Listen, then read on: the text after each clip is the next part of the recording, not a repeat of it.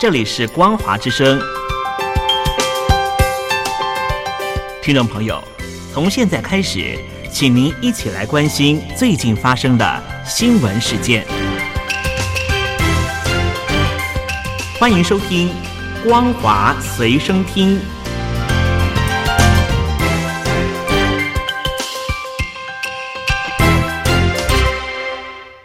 大陆听众朋友，你好，欢迎您收听这节光华随身听，我是东山林。现在关心的是，在青海地区啊，在二十三号清晨，有人目击有一颗巨大的火球划破天际，瞬间亮如白天。相关的影片在网络上面疯传，官方事后也证实有这件事情。对此，科学家分析，坠落的物体半径大约是一公尺，重达十吨，应该会被专业人员发现。到底坠落在什么地方呢？南韩的庆熙大学的天文教授祖布科表示。其实从不同的摄影镜头就能够恢复它的轨迹，可以推算出确实的坠落地点。幸运的话，也许科学家可以收集到这个陨石的百分之十的物件。继续来关注的是新冠状病毒的最新情况。根据德国官方的消息指出，在英国迅速传播的新型冠状病毒的新变种，首度在德国出现了踪迹。患者是一名女性的感染者，二十号从伦敦的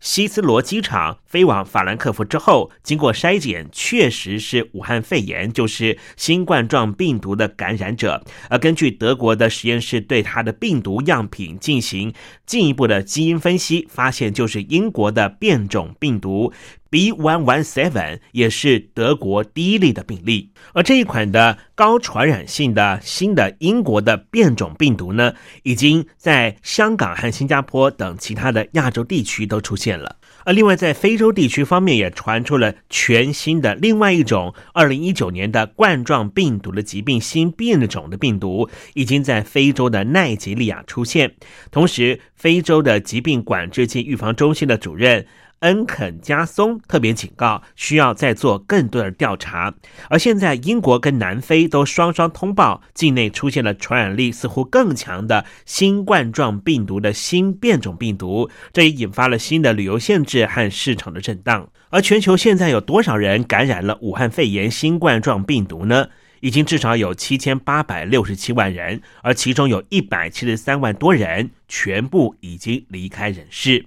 而疫情从去年十二月在中国爆发到目前为止呢，已经有四千九百七十八万人已经康复了。而在台湾方面呢，已经有连续两百五十三天都没有新冠状病毒的本土病例，却因为呢长荣航空的染疫新西兰籍的机师违规而破功。对此，台湾的中央流行疫情指挥中心的指挥官陈时中对于机师相当不满，指出这名机师习惯很不好，而且一开始什么事情都不讲，还认为是台湾栽赃他，让很多的防疫人员都十分的生气。虽然说台湾呢现在出现了本土的病例，但是防疫的作为仍旧受到国际社会的肯定。对此，来台湾出差的彭博社的专栏作家高灿明就指出。这一年在台湾的出差日子简直是正常的，十分的荒谬。他是专门负责科技新闻的专栏作家高彩明就说，今年年初的时候，在纽约被指派要到彭博的国际总部出差十天。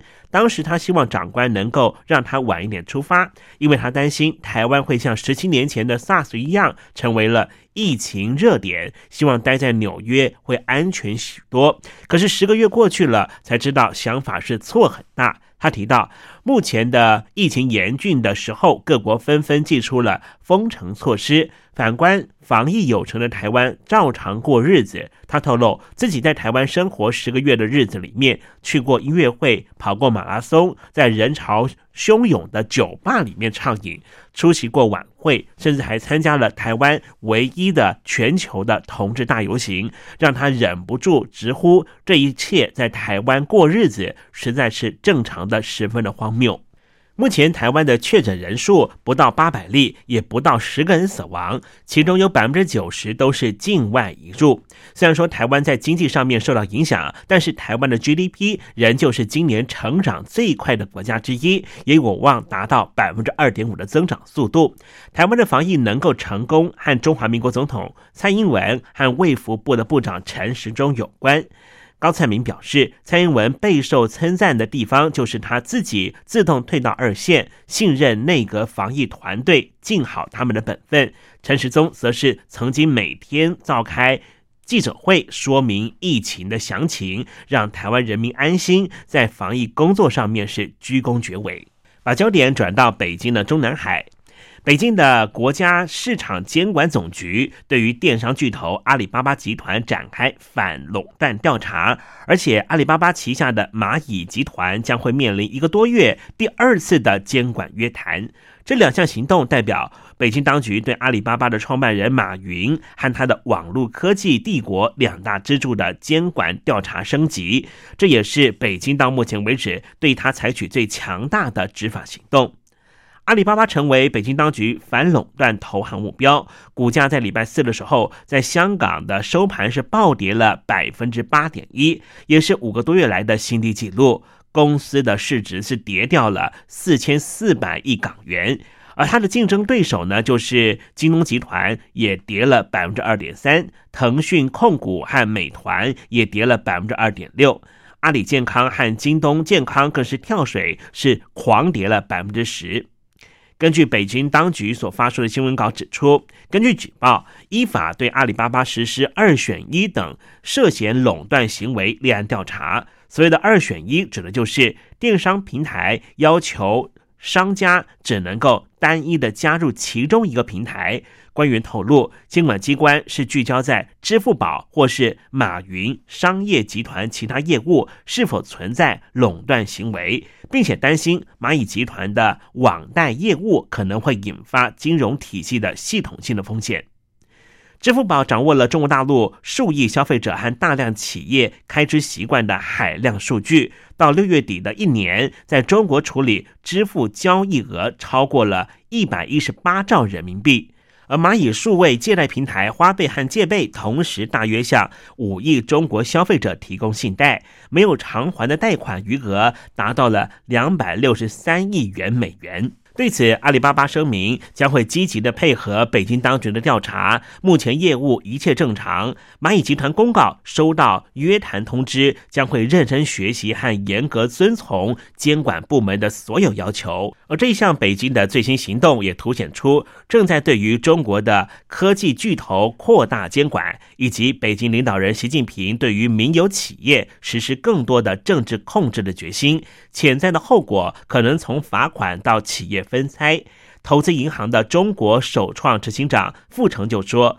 中国担心的是市场力量可能会演变成为政治力量。换句话说，习近平担心的是马云可能会威胁到中国共产党的执政合法性。”圣诞老人到底来了没有？由美国和加拿大共同组成的军事机构北美防空司令部，在台湾北京时间二十四号的晚上七点半，开始在 Twitter 上面发布了圣诞老人的平安夜的行踪。圣诞老人是在二十四号的晚上十点四十分通过了台北的上空。同时，圣诞老人呢，在今天已经造访过了国际的太空站、新西兰、斐济。澳洲、日本、南韩、万里长城和上海这些地方，通过台湾之后，将会继续的往菲律宾的东南方的国家继续的巡回。在岁末年终的时候，总是有些媒体会报道未来的二零。二一年到底会怎么样？人类社会会面临到什么样的风险？已经过世二十多年的盲眼预言家龙婆，就是八八万家，生前曾经预测命中过南亚海啸和美国的九幺幺事件，以及武汉肺炎新冠状病毒的疫情，因此拥有不少的支持者。随着二零二零年落幕，又传出他曾经在二零二一年预言过将会有一条猛龙。控制人类，引发外界的热议。龙婆生前除了预言二零二一年有猛龙刺向人类之外，还说有三个巨人将会团结在一起。他表示看到了很多的红色的钞票，而且还看到了很多数字一百五和零。对此，有人解读猛龙指的就是中国，而三巨人指的是中国、俄罗斯、印度，而且人民币、俄罗斯的卢布都是红色的。红色的钞票指的就是这个。以上新闻由东山林编辑播报，感谢您的收听。